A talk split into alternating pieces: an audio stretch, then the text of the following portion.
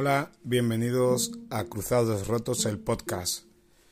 No tenía pensado subir un audio hoy, pero en vista del partido entre el Liverpool y el Fútbol Club Barcelona, me he visto obligado por mí mismo a grabar este audio. Había pensado en grabar un vídeo, pero no tenía ganas de, de arreglar un poquito las luces y todo el rollo y me da palo. Así que voy a comentar eh, el por qué creo que sabía que Liverpool tenía muchísimos números para ganar al Barça, como he certificado en un tuit mucho antes de que empezara el partido. El tuit en cuestión que puse en mi cuenta Malabona es que el Liverpool hoy puede hacer que el fútbol sea maravilloso. ¿Y qué fundamentos tenía yo para decir eso? En principio puede parecer pura coincidencia, que en cierta manera lo es, pero viendo la lista de lesionados que tenía Liverpool, Keita, Salah, Firmino y no sé si alguno más, lo vi claro. Vi claro que el Liverpool tenía muchos números para complicar al Barcelona muchísimo la eliminatoria, básicamente porque tiene entrenador. Y no es que tengan un entrenador cualquiera.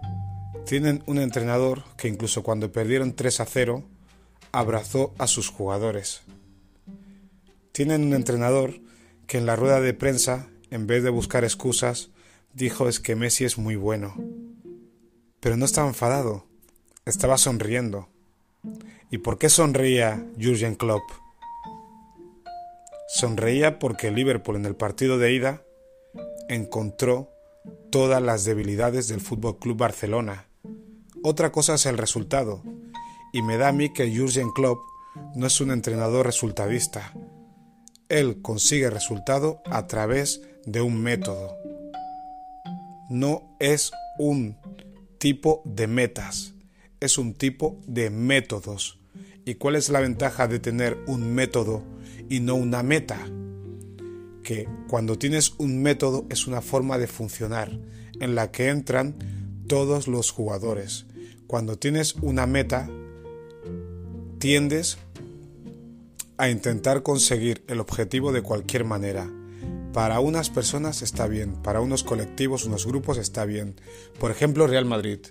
El Madrid consiguió las Copas de Europa porque tenía metas y todos los jugadores que estaban ahí tenían metas, no métodos. Llegaban a su manera, cada año llegaban a la final de la Copa Europa y cada año llegaban de manera diferente. Y con eso no le quito mérito. Pero yo soy más de métodos que de metas, porque los métodos, por norma general, si se consiguen establecer de una manera regular, eh, te van a llevar más lejos y siempre sin tener en cuenta el resultado. Un resultado no tiene que ser suficiente para cambiar un método. Y el equipo, el equipo de Jurgen Klopp en Liga y en Copa de Europa viene utilizando un método, una forma de jugar, una actitud.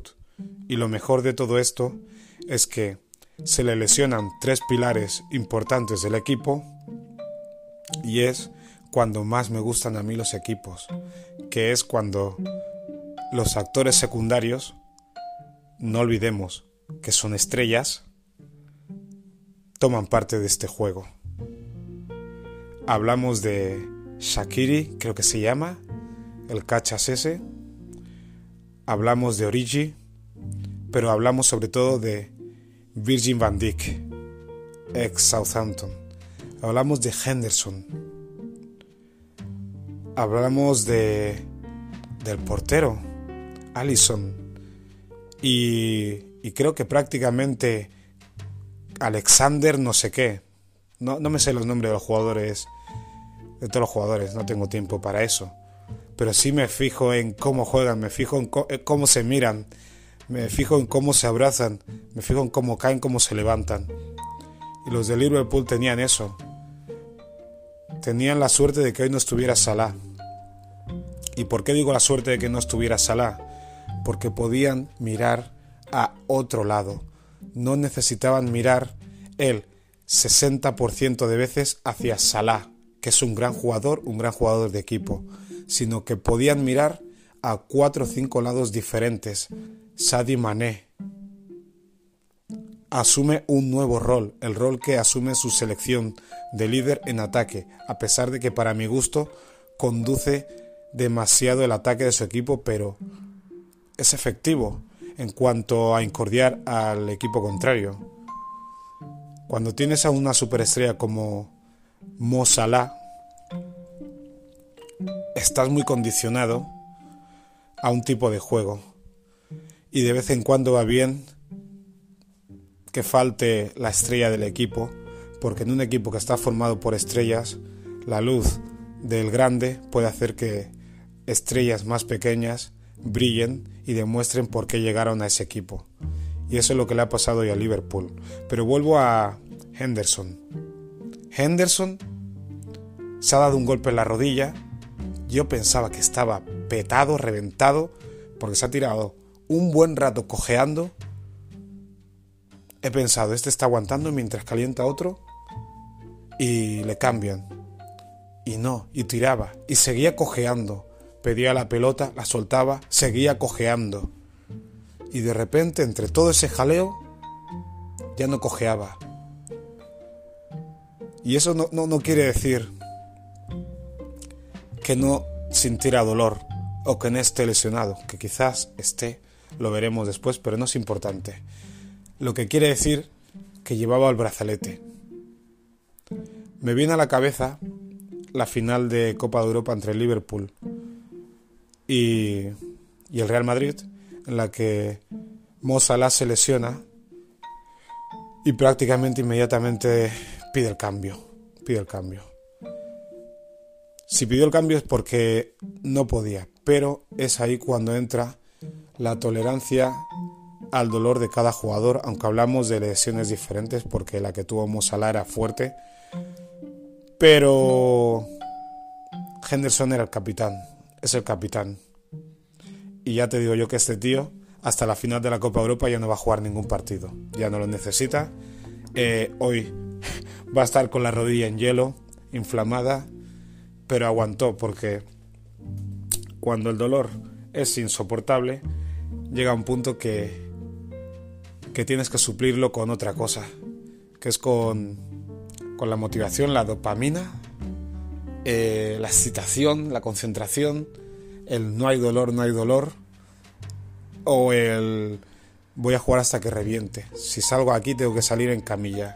Y eso es lo que ha hecho Henderson. Y como capitán, eso es un verdadero capitán para mí. No es un tipo que saque pecho, ni mucho menos. No, un capitán es alguien que cuando todo está mal no abandona el barco para nada, porque sabe lo que supone su participación dentro del partido. Que quizás estoy exagerando, no lo sé, pero es la sensación que me ha dado y por lo visto les ha funcionado. Pero vuelvo a lo mismo. Esta tarde cuando escribí el tweet vi claro que en el Liverpool muchos jugadores iban a poder tener su momento de destacar, porque no estaba la, la estrella.